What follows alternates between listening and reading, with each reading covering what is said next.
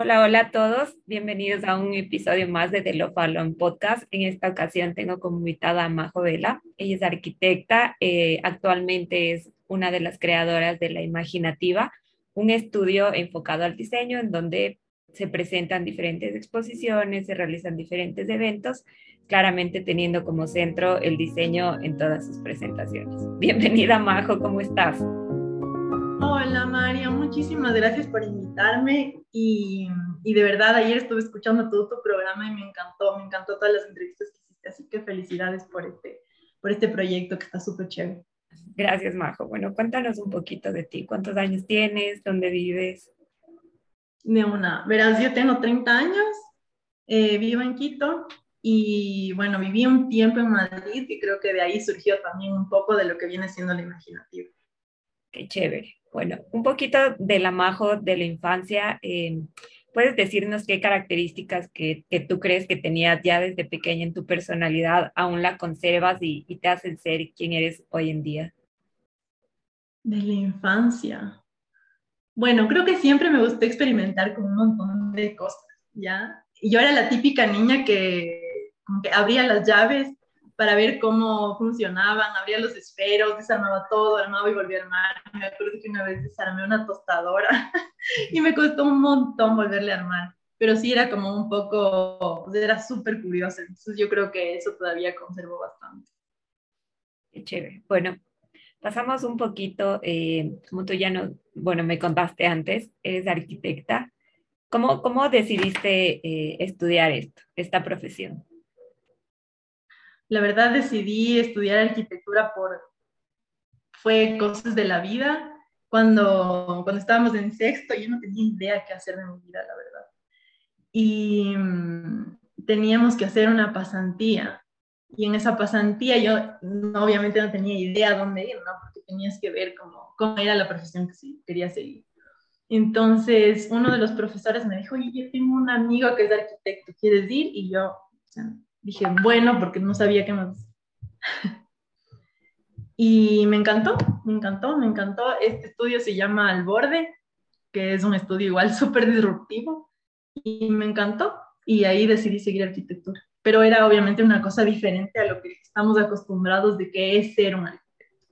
Era otro concepto, entonces, claro, desde el inicio estaba como en eso cuando fuiste a la universidad, eh, puedes decir que, que, tu estudio fue más tradicional, como, digamos, llegaste a tener algún conflicto entre lo que habías visto y lo que estabas estudiando, porque obviamente arquitectura es una de las carreras más antiguas y una de las más demandadas aquí en Ecuador. Entonces, yo creo que el estudio es muy tradicional aún, o las estructuras en las universidades eh, para la época en la que tú y yo estudiamos eran todavía muy tradicionales. Quizás hoy en día se puede decir que son un poquito más.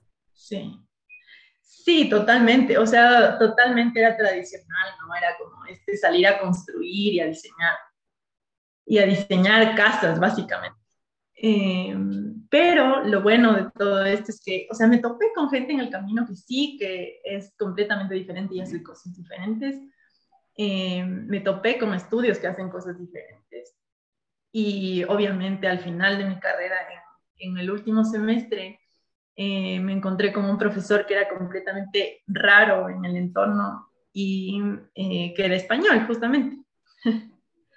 Entonces, él es el que se va, se regresa a España y me dice, oye, tengo una amiga que está haciendo una maestría, ¿quieres entrar? Y yo dije, como, una amiga, o sea, todo fue así. Pues resultó que esta amiga eh, es Achu Aman, que es una de las más cracks arquitectas del mundo. Y se estaba abriendo un máster de comunicación que era una mezcla de sociología con arquitectura. Entonces yo seguí sociología para, para mi maestría. Sí, ¿y cómo crees que la arquitectura y la sociología han podido fusionarse o, o han llegado a, a tener un consenso en tu vida? Es increíble porque, porque, claro, cuando yo fui a estudiar esto, dije, en verdad, mientras estaba estudiando, dije, esto jamás me va a servir, de verdad. Hago esto porque me encanta, pero jamás me va a servir. Que era un poco de curaduría, era un poco de entender al ser humano, de entender al entorno. Entonces, dije, esto jamás me va a servir en la vida. Y claro, ahora resulta que en la imaginativa estoy utilizando todo lo que aprendí en comunicación arquitectónica y es comunicación arquitectónica, que es poder comunicar eh, a la gente en general a través de la arquitectura, a través del diseño. Entonces, la verdad es que me ha servido como al 100%. De tu etapa en Madrid, ¿qué, qué es lo que más puedes rescatar, tanto personalmente como profesionalmente? Porque yo supongo que hasta antes de irte vivías con tus padres y tal. Bueno, sí, o sea, esa es otra historia porque, claro, yo vivía con mis papás y, y obviamente no tenía idea de nada de la vida. Entonces, viajar a otro país, o sea, yo siempre le digo, si es que puedes hacerlo, es una gran oportunidad porque aprendes un montón de cosas aprendes desde a resolver problemas básicos de pagar luz, a lo mejor que no tenías idea de cómo se pagaba, a también entender cómo se relaciona en otros países, también eh, sentir que obviamente no toda la gente te acepta porque no es tu lugar, no es tu país, y a lidiar con esas cosas, ¿no?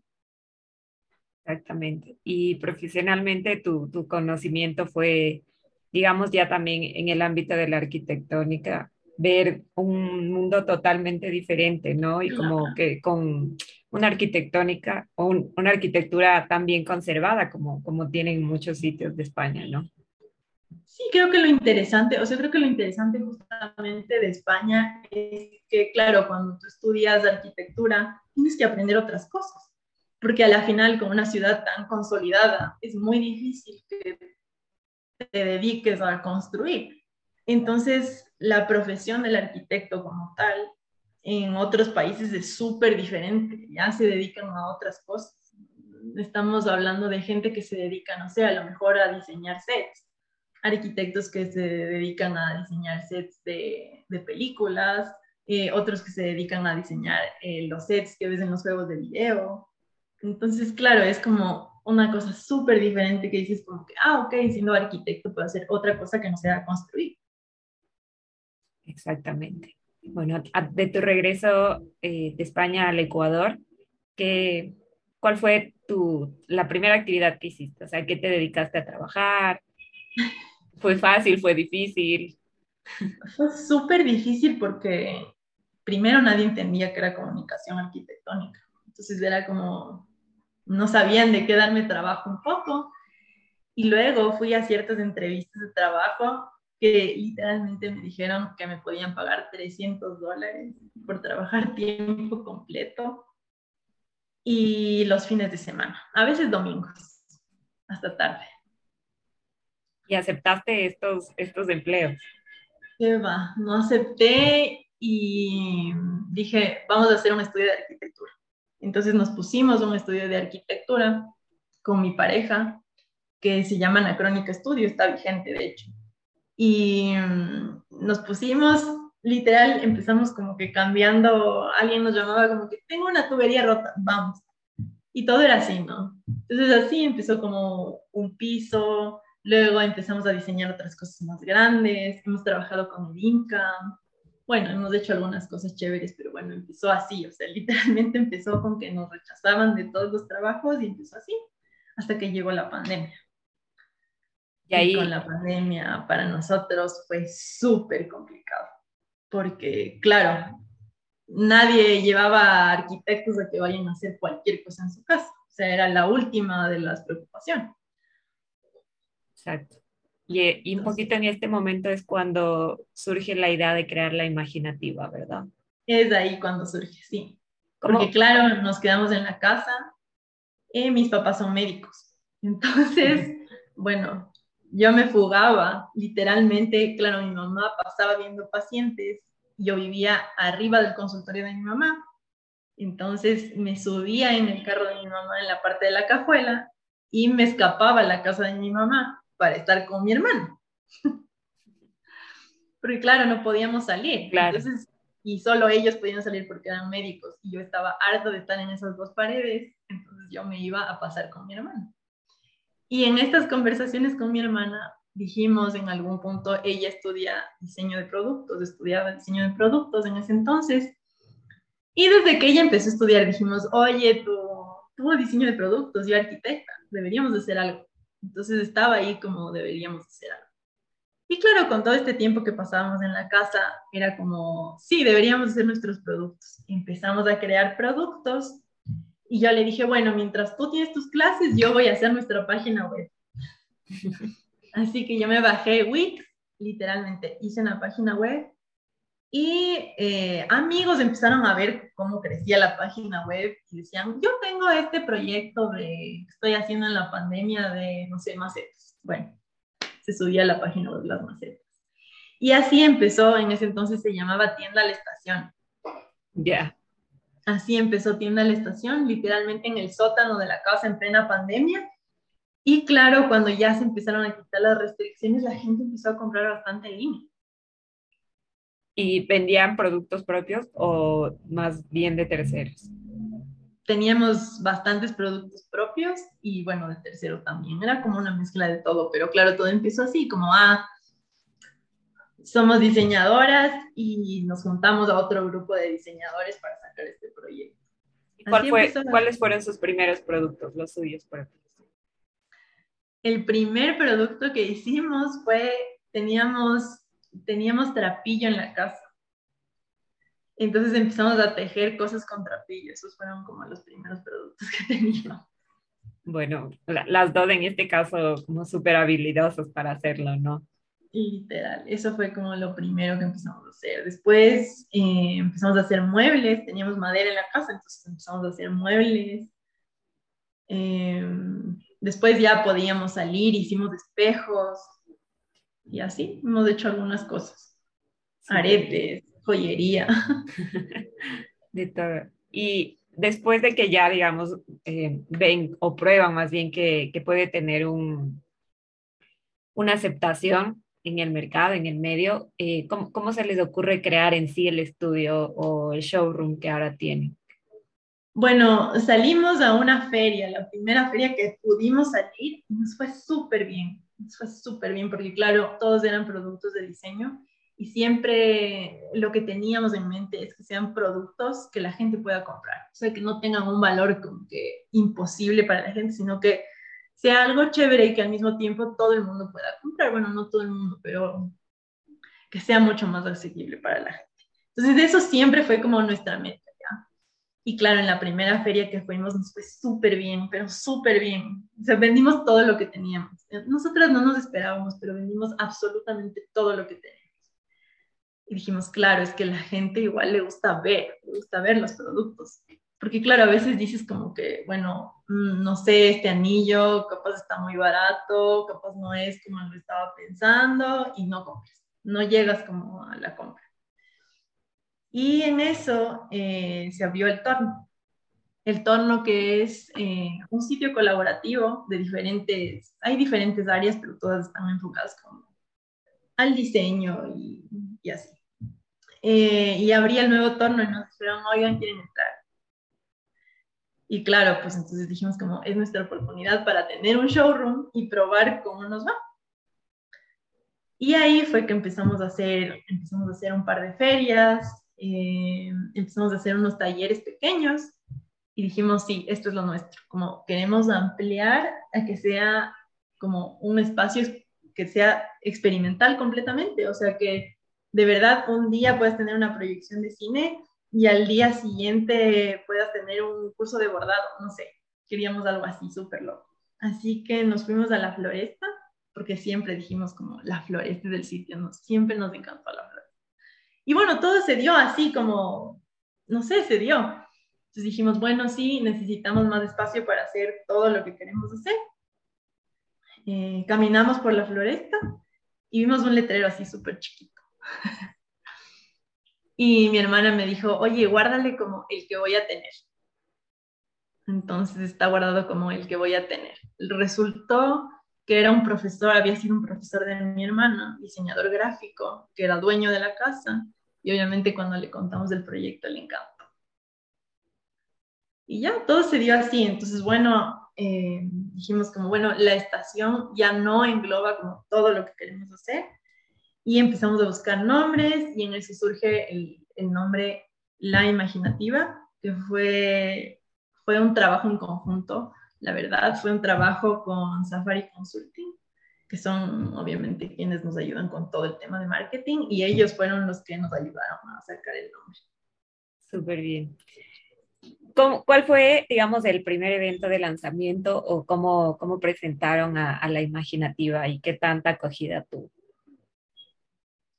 A ver, el primer evento, bueno, tuvimos un evento como tal de, de, lanzamiento en el cual hubo, era justo febrero, entonces hicimos un taller de cerámica en parejas. Y aparte, como obviamente el evento como tal, eh, que sí hubo como música, también presentábamos un poco de la cafetería. Y en el taller de cerámica en parejas estuvo súper chévere porque eh, tuvimos de todo, o sea, estuvo espectacular porque claro, iban como hermanas, fueron madre e hija, fueron amigas, fueron parejas, entonces fue súper chévere, fue súper chévere. Incluso fue una cita Tinder. fue muy chévere, o sea, de verdad fue muy, muy chévere, porque claro, la gente, y era gente que nunca en su vida había tocado cerámica. O sea, era un curso así súper flash para que por primera vez toque cerámica. Entonces eso fue increíble, porque claro, la gente salía de ese taller y era como, Dios mío, o sea, esto debería costar full más. Es que no tienes idea lo difícil que es manejar claro, el darle la forma, el llegar a esa consistencia, el hacer que no se te desmorone algo que estás creando. Entonces, claro, para la gente fue un, de verdad un despertar de decir, es súper difícil, o sea, de verdad, este es un arte, o sea, es gente que de verdad se dedica a hacer estas cosas y súper, súper complicado. Entonces, eso creo que fue como lo más chévere que pasó en el, en el evento de inauguración, que era como gente que en su vida había tocado como algo manual y se dio cuenta de lo difícil y complicado que es. Perfecto. ¿Y cuál crees tú que es como el atractivo principal que tiene la imaginativa? ¿Por qué la gente cuando va por primera vez crees que va? Más allá de los productos, ¿cuál es la experiencia en sí? Bueno, creo que creo que lo chévere de la imaginativa es que como te decía, es un espacio súper versátil. Entonces, todo el tiempo intentamos hacer eventos diferentes, intentamos hacer proyecciones. Bueno, ahora vamos a tener las proyecciones con Turicine, nos haremos con Turicine. Tenemos eh, los talleres que todo el tiempo están variando. El siguiente taller que vamos a tener es de bordado. Eh, tenemos también las exposiciones temporales, entonces las exposiciones temporales es algo que también a la gente le encanta y es eso, es como poder conocer el diseño eh, y las cosas que no sabemos que existen en el Ecuador y el talento que existe en el Ecuador de artistas, de diseñadores.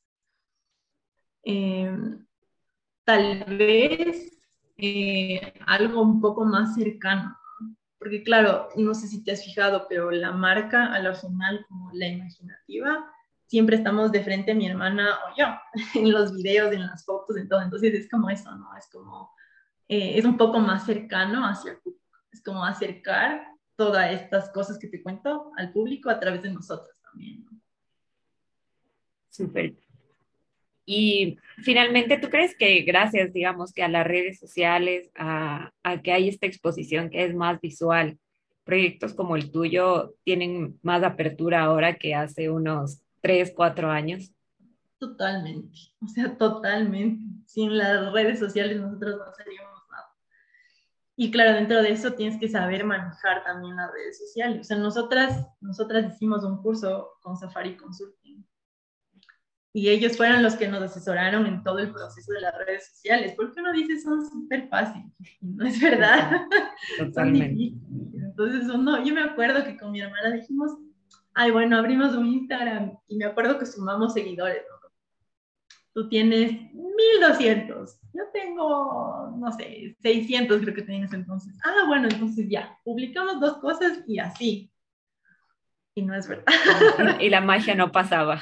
La, la, magia no pasaba para nada, pues entonces, claro, los primeros días en Instagram, lo menos, y me acuerdo que teníamos 300 seguidores y ahí dijimos como, no, no, creo que va a ser necesario como retomar las cosas, como entender el proyecto, que eso es lo que nos encanta también de Safari, ¿no? A la final ellos nos ayudaron como a cómo comunicar este proyecto a través de las redes sociales, ¿no? Que es súper importante. A la final, sin eso, yo creo que no, para nada, no sería posible. No sería posible el crecimiento que hemos tenido. Totalmente. Un poco eh, también, digamos, que, ¿cuál crees que es el producto que mejor le va a la, a la imaginativa? ¿Los textiles, la joyería? Sabes que no, no sé, o sea, tiene sus épocas, tiene sus meses, la verdad. Em,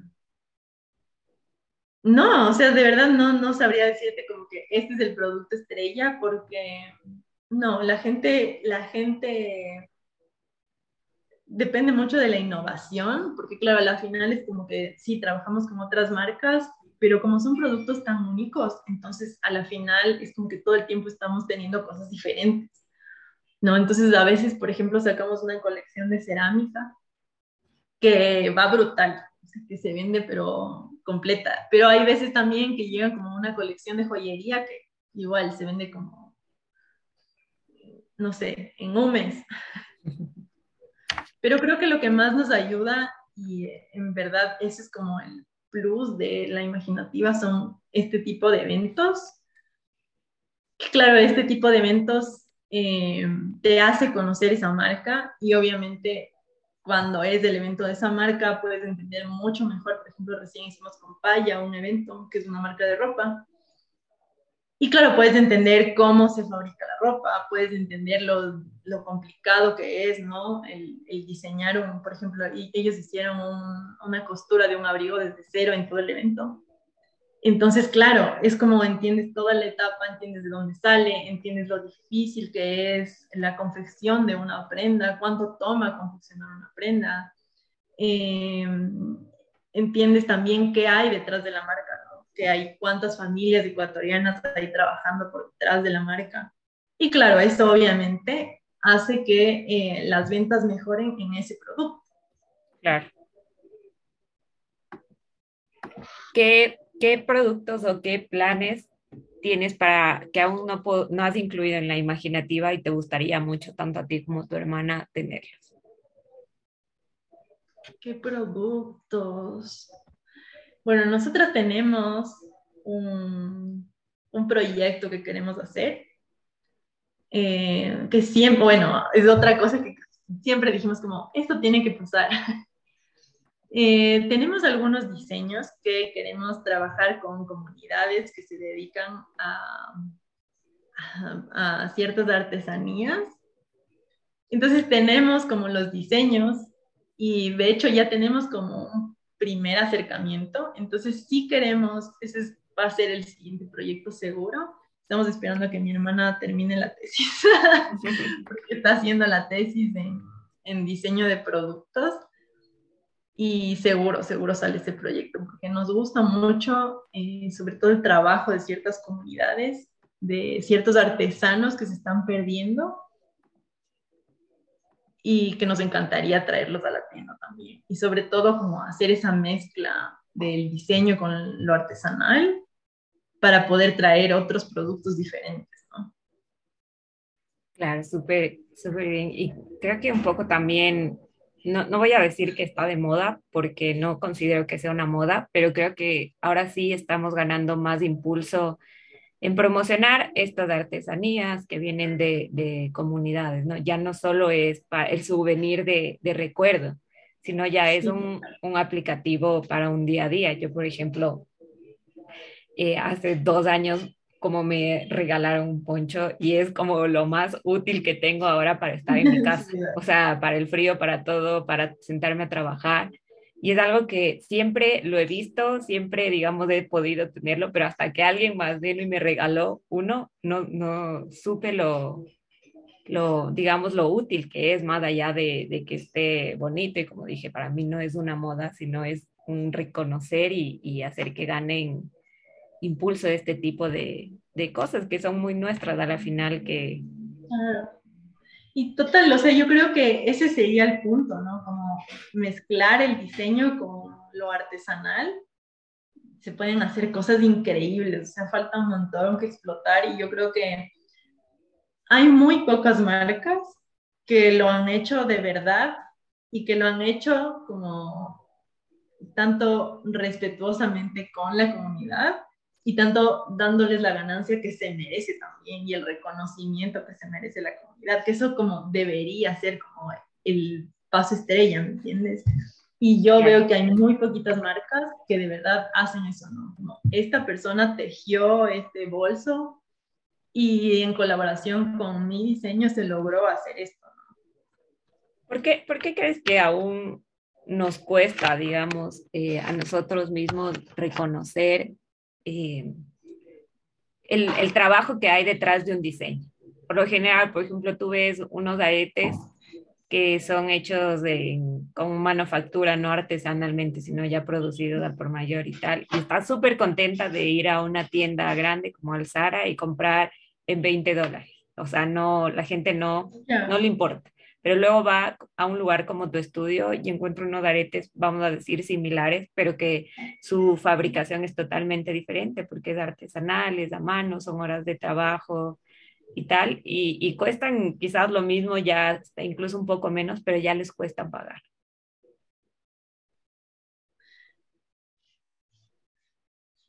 Es una pregunta difícil, pero creo que a todas, o sea, creo que a todas nos pasa porque realmente no sabes lo que está detrás de ese producto, ¿no? No sabes cómo se hizo y bueno, está, yo veo que recién está saliendo a flote como lo que conllevan estos productos, la contaminación que conllevan, también eh,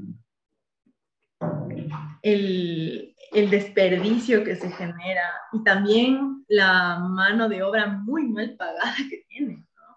Es terrible. Total. O sea, a lo mejor le pagan, no sé, un centavo a la persona que produce esos aretes, porque a la final alguien tiene que por lo menos unir las piezas, ¿no? Entonces, ajá, se paga un centavo a esa persona y esos 19,99 van a una gran corporación. Pero es lo que usa, no sé, Chloe Kardashian. es lo que está en nuestro día a día y sí.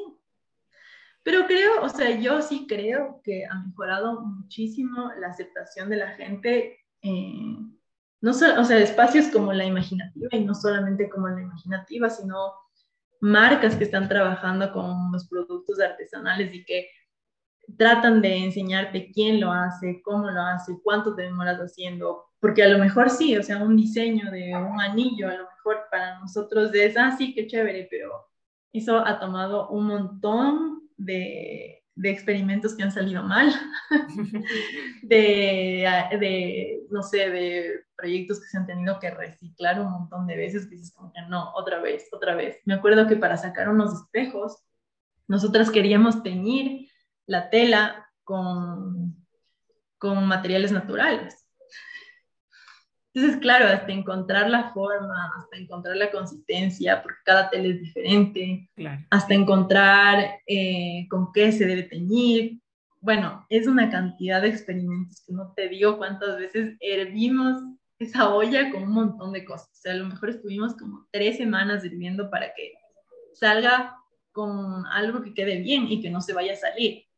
Entonces, todo eso es como contar el proceso a través de un producto creo que le hace a la gente valorar. Y espero que siga siendo así, espero que cada vez se valore un poco más. Súper bien. ¿Qué, digamos, ¿qué espacios o qué eventos crees que pueden ayudar a promover lugares como el imaginativo? Yo, a mí, yo te digo, o sea, yo personalmente, mi, como casi todo lo que hago en mi vida me entero por el Instagram. obviamente yo llegué a la imaginativa por ahí y a mí me, me, me pareció como eso, algo totalmente diferente, algo que aquí que falta muchísimo.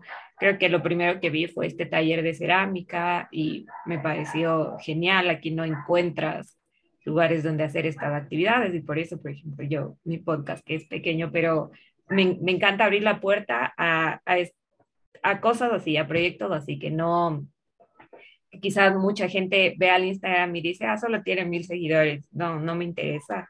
Para mí es como, no me importa que tenga 10 seguidores, pero ya me parece disruptivo porque siento que necesita espacios para que la gente se pueda enterar. Y si ya con mi podcast escuchan 10 personas nuevas sobre la imaginativa, creo que es bueno, o sea, es algo que, que va a ayudar. ¿Qué crees que deben, por ejemplo, los medios de comunicación hacer para, para impulsar este tipo de proyectos?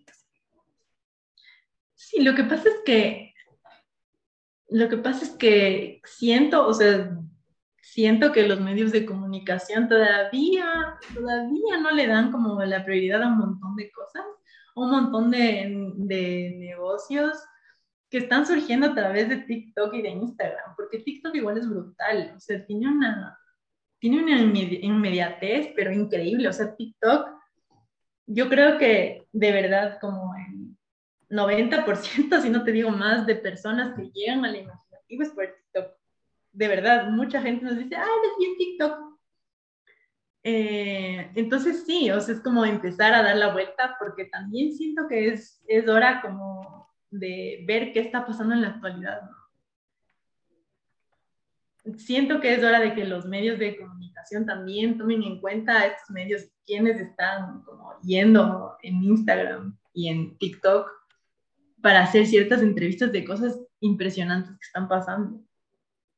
No sé si has visto, por ejemplo, a mí me encanta Diferio. Sí. El heladero.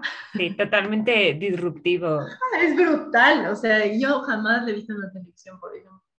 Pero me parece brutal, o sea, ha trabajado con todo el mundo. Vi un helado, creo que de, de, de Produbanco, de alguna cosa así, es como, wow. Entonces, sí, tal vez es abrirse, ¿no? A, a las nuevas comunicaciones. Claro, porque aquí, bueno, si bien es cierto, existen ya estos nuevos canales, pero en Ecuador, digamos, aún la mayoría de gente consume o se impacta por medio de los medios más tradicionales, como la televisión y, y la radio. Entonces, Total, veo que hay ciertos programas que se están abriendo.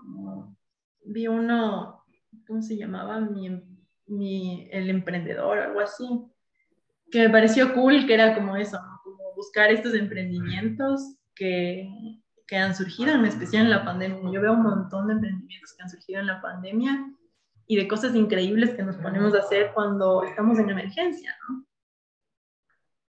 Eso sí. Qué bueno. Eh, un poquito ya, digamos, como para ir cerrando, ¿qué, ¿qué tú le recomendarías o qué tips tú le darías a alguien que quiere emprender en algo disruptivo? Algo fuera de lo común, ya no en solo hacer la cafetería tradicional, sino hacer la cafetería con diseño, con murales, con, con lugares para tomarse fotos chéveres. ¿Cuál sería tu tip, tu consejo? O sea, yo creo que el, el primer consejo es animarse a hacer las cosas, porque muchas veces, como te digo, con mi hermano estuvimos de verdad como dos años diciendo como que sí, sí, está de hacer algo, sí, sí, sí, está de hacer algo y hasta que no nos sentamos a pensar, no lo hicimos. Entonces sí, a lo mejor cuesta porque no es algo que va a salir de la noche a la mañana. O sea, de verdad no es un proyecto que dices como, ok, mañana voy a hacer mi cafetería, loco, a menos que tengas un capital brutal. Pero el primer paso es empezar a pensarlo y yo les digo como, de verdad, si empiezas el proyecto, van, se van dando las cosas se van dando las cosas y vas encontrando gente en el camino que te va a colaborar de una manera o de otra. Genial. Justamente eso, un poquito. Eh, ¿cuál, ¿Cuál fue su capital inicial? ¿Con cuánto empezaron? Con nada. Literalmente con nada. Empezamos con, no sé, unos 10 dólares. No teníamos más. Y la computadora para hacer la página web. Genial. Sí, porque empezamos con la página web hasta gratuita, empezamos con Wix. Y salía la publicidad de arriba, así como Wix. Súper bien. Ahora, eh, bueno, ya te pregunté un poquito qué, qué, es lo que se viene, tus tips. Eh, ¿qué, ¿qué, te dirías a ti misma, a, a, la Majo de antes de la pandemia? Que es totalmente, no, no esperaba crear algo así. ¿Qué le diría a la Majo antes de la pandemia? Yo creo que le diría que las cosas no siempre son como uno se plantea en la vida, que hay veces que hay problemas que te caen y que tienes que saber resolver esos problemas en el camino y a lo mejor son para cosas mejores. Genial. Para gente que le gusta el diseño o, la arquitectura en sí, eh, puedes recomendarles tres libros, tres series, tres películas, tres videos de YouTube que, que a ti te, te gustan y, y, sientes que te han aportado en cuanto a esto? A ver, de YouTube, por ejemplo, a mí me encanta TED. No sé si has visto TED. Sí. Ya, yo le amo a TED. Me encanta. De hecho, tuve la oportunidad de conocerle porque, bueno, hicimos un congreso y ella fue parte del congreso. Y me encanta, me encanta cómo ve la arquitectura de otra forma incluso creo que es de arquitectura no solo para arquitectos, que eso es como súper importante. Entonces yo, como de YouTube, le recomendaría la tele. De, de series.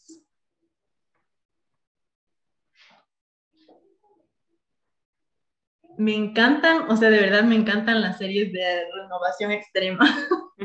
me encanta, o sea, siento que de verdad me aportan un montón porque ves un montón de cosas que como que ocupando algo se cambia a otra cosa completamente diferente. Entonces creo que eso a mí me ha ayudado un montón en ciertos proyectos incluso, así como digo, ¿y ahora qué voy a hacer con esto? Y le doy la vuelta y termina siendo otra cosa.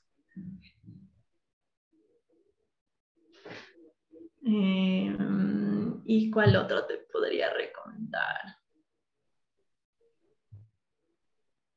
Mm, no sé, no se me viene otra ahorita. Sí, no se me viene otra ahorita. Está bien. Bueno, Majo, ¿cómo, ¿cómo puede la gente encontrar a la imaginativa en redes sociales y a ti también? Ya, estamos como la imaginativa, literalmente.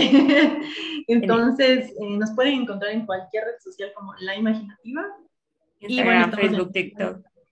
Facebook, TikTok, Instagram, en lo que más nos movemos son Instagram y TikTok. Eh, y bueno, estamos en la floresta para que nos puedan visitar. Eh, un ambiente súper chévere. Tenemos este fin de semana eh, la Feria de las Madres, que va a estar súper chévere porque es de todo el barrio. Entonces ya nos unimos al barrio, así que va a estar muy, muy chévere. Genial, Majo. Bueno, voy a hacerte un poco la pregunta que de rigor de The Love Alone Podcast y que es sobre todo si tú, tú, tu hermana y la imaginativa están dispuestas a tomar las decisiones que sean necesarias para vivir la vida de sus sueños, para ser felices, para seguir creando eh, proyectos disruptivos.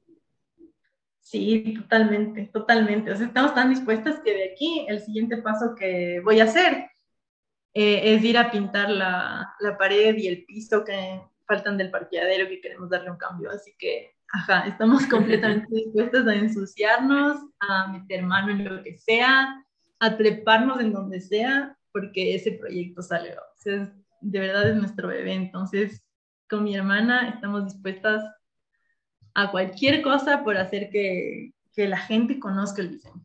Eso es como lo más importante para nosotros. Listo, Majo. Te agradezco mucho por, por estar aquí conmigo, por conversar, eh, por presentarnos a la imaginativa y que te deseo que logren todo lo que se propongan, sobre todo que puedan llegar a más personas, porque siento que nos falta mucho aquí como cultura apreciar más las artes y el diseño. Así que muchas gracias por estar aquí. Y gracias, gracias a ti por invitarme, la verdad, me encantó. Cuando, cuando quieran este espacio es suyo, cuando sientan la necesidad que necesitan comunicar algo, bienvenidas, siempre estará abierto para, para ustedes. Y así que nada, igual a todos quienes nos escuchan, gracias por estar en el episodio número 9 ya de Love Alone Podcast. Eh, en las descripciones dejaré todos los detalles de redes sociales, tanto míos como de Majo y la Imaginativa.